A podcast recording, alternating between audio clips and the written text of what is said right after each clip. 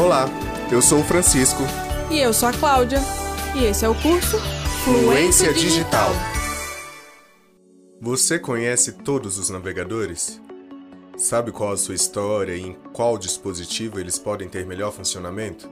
Se você está aqui, me ouvindo na segunda ala sobre o estudo dos navegadores da exposição sonora Fluência Digital, é porque você ficou curioso em saber mais sobre os navegadores concorrentes da Internet Explorer.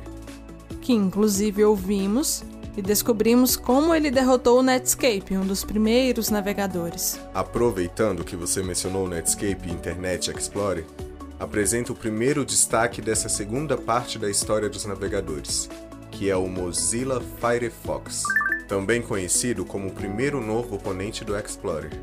Esse eu conheço. É o que eu uso no meu notebook. Ele renasceu a partir do Netscape e foi uma proposta diferenciada da Mozilla. O navegador foi lançado em novembro de 2004 e, junto à navegação por abas, chegou a 20,78% do mercado de navegadores no final de 2008, segundo a Net Applications, contra 71,99% do poderoso Internet Explorer. Nossa, sim! Com a Internet Explorer, você tinha que abrir uma nova janela para cada site. Com a navegação por abas, ficou muito mais fácil acessar os sites já abertos. E olhando bem, em quatro anos alcançar essa porcentagem é um ótimo resultado. Ótimo mesmo. Não é à toa que ele é um dos navegadores mais usados. O próximo navegador da nossa exposição não é tão novo quanto Firefox, mas não perde quando o assunto é inovação. O Opera foi construído em 1995 e lançado um ano depois. Após 15 anos, foi lançado o Opera 11, com uso de extensões e mudanças na barra de endereços. Essas mudanças que você diz é aquela alternativa de poder clicar na aba com o botão esquerdo e arrastá-lo para a posição que queremos? Essa mesmo. Mas como essa mudança só se tornou gratuita em 2005, já era tarde demais para alcançar os novos rivais. Novos rivais? Acho que eu já até sei qual é o próximo navegador. Se é o que você está pensando, eu não sei, mas sei que esse navegador é o mais usado atualmente. E qual é? O Chrome. Em setembro de 2008, o Google Chrome foi lançado para Microsoft Windows e mais tarde foi portado para Linux, Mac, iOS e Android, compilado com base em componentes de código licenciado como motor de renderização, WebKit. Esse WebKit foi pensando lá em 2003 por ninguém menos que Steve Jobs. Soube que ao lançar o WebKit, Steve Jobs na época estava em guerra contra o Flash e nesse contexto a Apple começa a desenvolvê-lo. E o também que o CEO da Google, na época Eric Schmidt, não era muito a favor de ter um navegador. Ele achava a empresa pequena demais para apostar em algo assim. Mas após ver que o Chrome era capaz, o achou tão bom que liberou o desenvolvimento do navegador. Conheço essas histórias. E sabia também que o Chrome foi criado com mais de 25 bibliotecas de código de parceiras e códigos abertos? Me lembro no primeiro dia, graças aos usuários ávidos e curiosos, eu, pela primeira vez, usei o Explorer para baixar o Chrome. Verdade, esse navegador foi um boom tecnológico.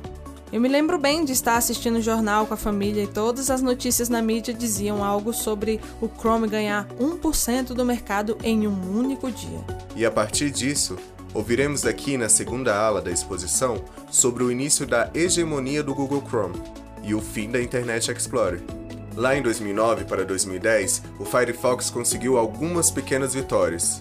Com a versão 3.5, foi considerado um dos navegadores mais usados, ganhando das versões 7 e 8 do Internet Explorer. Mas o todo poderoso Chrome deu uma acelerada e ultrapassou o Firefox na metade de 2011, um ano depois, deixando para trás também o Internet Explorer. O Explorer foi ficando cada vez mais de lado pelos usuários de navegadores, né? Com a agilidade dos concorrentes, o Explorer ficou abaixo dos 50% pela primeira vez em outubro de 2010. E para piorar o seu estado clínico, não conseguia lançar versões tão rápido quanto Firefox e Chrome. Em 17 de março de 2015, um dos maiores navegadores já usados sai de cena para dar lugar ao próximo nome do navegador da Microsoft, o Microsoft Edge, com promessas de visual e funções novas e melhor desempenho. Mas não deu o resultado esperado segundo a StatCounter, site de análise de tráfego da web, iniciado em 1999. Fazendo um balanço geral de todos esses navegadores citados, qual é a participação dessas empresas de computadores, smartphones, tablets e videogames no mercado?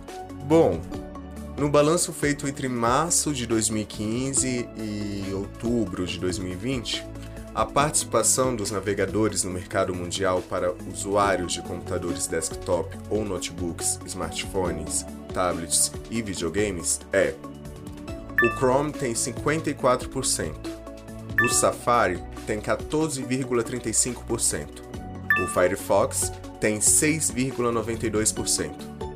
A dupla Microsoft Explorer e Edge tem 6,79%.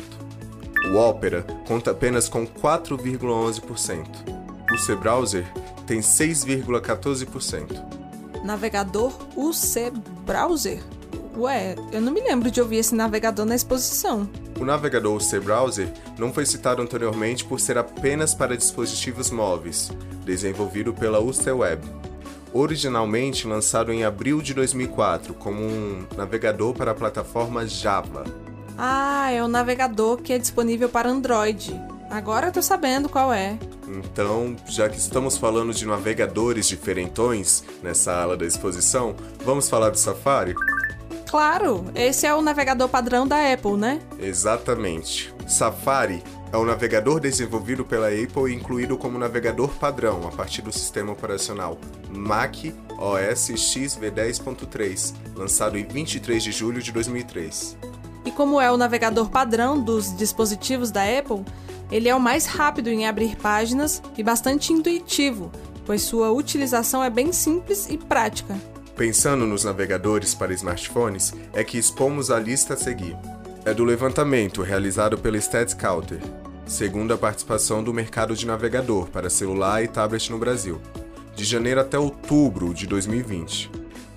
Em primeiríssimo lugar está o queridinho Google Chrome, com 79,86%, o mais utilizado entre os navegadores e os smartphones, por ser da Google e ser o navegador padrão nos dispositivos com sistema Android. Como a grande parte da população não tem muito conhecimento sobre o que vem a ser um navegador ou desconhece a existência de outros, ele é o mais usado. O lado negativo do Chrome é que ele usa muito da internet móvel e da memória RAM do smartphone. Mas, por outro lado, o Chrome permite sincronizar a navegação com a versão computador desktop ou tablet, ou seja, o site que eu visitei no celular ou marquei como favorito, por exemplo, consigo ver no computador e vice-versa. Além de ser ótimo para a utilização de serviços da Google como o Gmail, Drive e o Maps. Tem uma loja com um grande número de extensões e plugins que o tornam mais produtivos. E falando em produtividade, vamos para o Safari. Com 12,32% de participação no mercado, o navegador passa a ser nosso segundo destaque da lista. Como você nos disse antes, ele é o navegador padrão dos dispositivos da Apple, nos iPhones, iPads e tem utilização simples e prática. Não é o mais rápido do mercado, mas consegue acessar páginas com uma velocidade que não pareça lento. Tem melhor aproveitamento da bateria dos smartphones, integração com a versão para os MacBooks e iMacs, que são respectivamente os notebooks e desktops da Apple. E como não é possível fazer download fora dos dispositivos da Apple, o Safari se torna um dos navegadores mais seguros e privativos. E vamos para o nosso terceiro colocado? Vamos sim. Com 6,06%, o Samsung Internet é o navegador padrão dos smartphones Samsung. Está disponível para download desde 2015 substituiu o navegador padrão do Android como padrão nos dispositivos Samsung Galaxy em 2012. Ele é bastante rápido e com interface simples. Tem leitor de QR Code embutido, controle de privacidade e segurança, e é bastante otimizado para smartphones. Também está disponível para seu smartwatch. E diferente do Safari, no Samsung Internet só é possível fazer download dentro da Play Store. E vamos navegando até chegar no quarto colocado. Isso soa como ópera aos meus ouvidos. E é ela mesmo que chega nessa posição, com 0,38%. A primeira versão do Opera Mobile foi lançada em 2000 para PC Series 7 e Netbook, com a porta para a plataforma Windows Mobile que chegou em 2004. E vale lembrar aqui que o Windows 10 Mobile foi descontinuado em 10 de dezembro de 2019. Hoje, o Opera Mobile está disponível para uma variedade de dispositivos com sistema Android ou iOS. Possui pré-carregamento de páginas, recurso de pesquisa instantânea, é possível instalar plugs e extensões, possui um menu que coloca as páginas mais visitadas em um só lugar. Vem com serviço VPN, otimizada e limitada para mobile, e tem carteira para as criptomoedas. O que é essa sigla de serviço VPN? VPN significa Virtual Private Networks, ou redes privadas virtuais em tradução livre.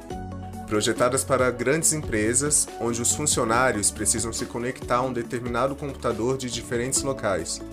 Na sequência e em quinta posição está o Mozilla Firefox, com 0,27%. Que, assim como o Opera, é compatível com os dispositivos Android e iOS. E além disso, se destaca por bloquear grande parte dos malwares da grande rede. Focado na privacidade, tem navegação rápida e modo privado eficiente. Tem uma grande quantidade de extensões e para sincronização entre desktop e smartphone é necessário ter uma conta Firefox Sync. É impressionante perceber como cada navegador tem suas semelhanças e suas especialidades. Em sexto lugar, e finalizando a lista, temos o Microsoft Edge, navegador padrão da Microsoft. Pode ser utilizado em quaisquer plataformas, Windows, iOS ou Android. Possui atualizações frequentes, navegação rápida, é de fácil utilização para quem está acostumado com as aplicações Windows. Há a possibilidade de sincronização com a sua conta Microsoft e tem uma grande quantidade de extensões, além de utilizar as do Chrome. Eu estou impressionada com essa lista do State Counter, ainda mais com a exposição que traz informações tão necessárias de cada navegador. E além dos navegadores citados, vamos listar mais alguns que valem a pena pelo menos testar no seu smartphone ou computador. Anota aí: o DuckDuckGo, que também é um buscador, ou seja, servem para pesquisar informações na internet assim como o Google. Ah, por isso que esse é conhecido até como anti-Google. Sim, o apelidaram carinhosamente assim. O próximo precisa ser anotado e é o Brave. Ele promete bloquear todas as publicidades por pré-definição, remunerar quem o usa e vem com um sistema de privacidade Tor. O Tor é um programa que protege a identidade e a privacidade de seus usuários enquanto eles estão online na internet. Foi concebido em setembro de 2002 e foi elaborado para fazer com que inúmeras pessoas permaneçam anônimas na internet. E por último, mas não menos importante, temos o Vivaldi, que possui a maior e melhor forma de personalização de seus elementos na página principal. A versão para smartphones ainda está em fase de testes. Eu já anotei tudinho e vou experimentar com certeza. Agora, finalmente, depois de entender melhor sobre os navegadores, acho que consigo me decidir e fazer uma boa escolha. Mas é sempre bom dar uma relembrada em tudo, né? Sim, é sobre isso. Claro, importante a gente relembrar o trajeto até aqui, não é mesmo? Por isso, ao final de cada sessão, fazemos o resumo digital. Vamos nessa? Vem aí o resumo digital. É bom relembrar também que, como disse anteriormente, a intenção não é definir qual é o melhor navegador. Afinal, tudo depende da função e uso. E agora, você tendo mais conhecimento sobre a história e, claro, as opções disponíveis, você pode fazer a escolha que atenda melhor às suas necessidades. E com isso, finalizamos essa segunda parte da nossa exposição sonora. Lembrando que a primeira parte foi dedicada à história dos navegadores, desde a sua criação, passando pelo desenvolvimento tecnológico e comercial. E neste episódio, a gente continuou falando sobre os navegadores da pós-Internet Explorer, começando pelo surgimento de concorrentes até a hegemonia de um deles. E além disso, não deixamos de fora os navegadores nos smartphones. Afinal, é uma das ferramentas que mais usamos no dia a dia. Além de citarmos a lista dos navegadores mais influentes no mercado e os com maior número de usuários. É muito bom conhecer um pouco de cada navegador e até um pouquinho dos buscadores. Eu sabia que existiam alguns, mas antes dessa sessão aqui na exposição sonora, não fazia ideia da diferença de cada um. Realmente, essas duas etapas tive lembranças, novas descobertas e fiquei com mais ânimo para o restante da exposição. Fico muito feliz que tenha curtido cada espaço da nossa sessão. Espero que aproveite o restante com a mesma empolgação, até porque é um assunto mais interessante que o outro mesmo. E não se esqueça que ainda tem mais. A terceira ala fica logo ali para te explicar tudo sobre sites e aplicativos. Mas antes de finalizarmos essa parte da nossa exposição, no próximo episódio iremos falar sobre os cookies, que citei anteriormente, lembra? Oba, eu lembro sim. Finalmente vou entender qual a função dos cookies. então, eu já vou me adiantando. Até a próxima!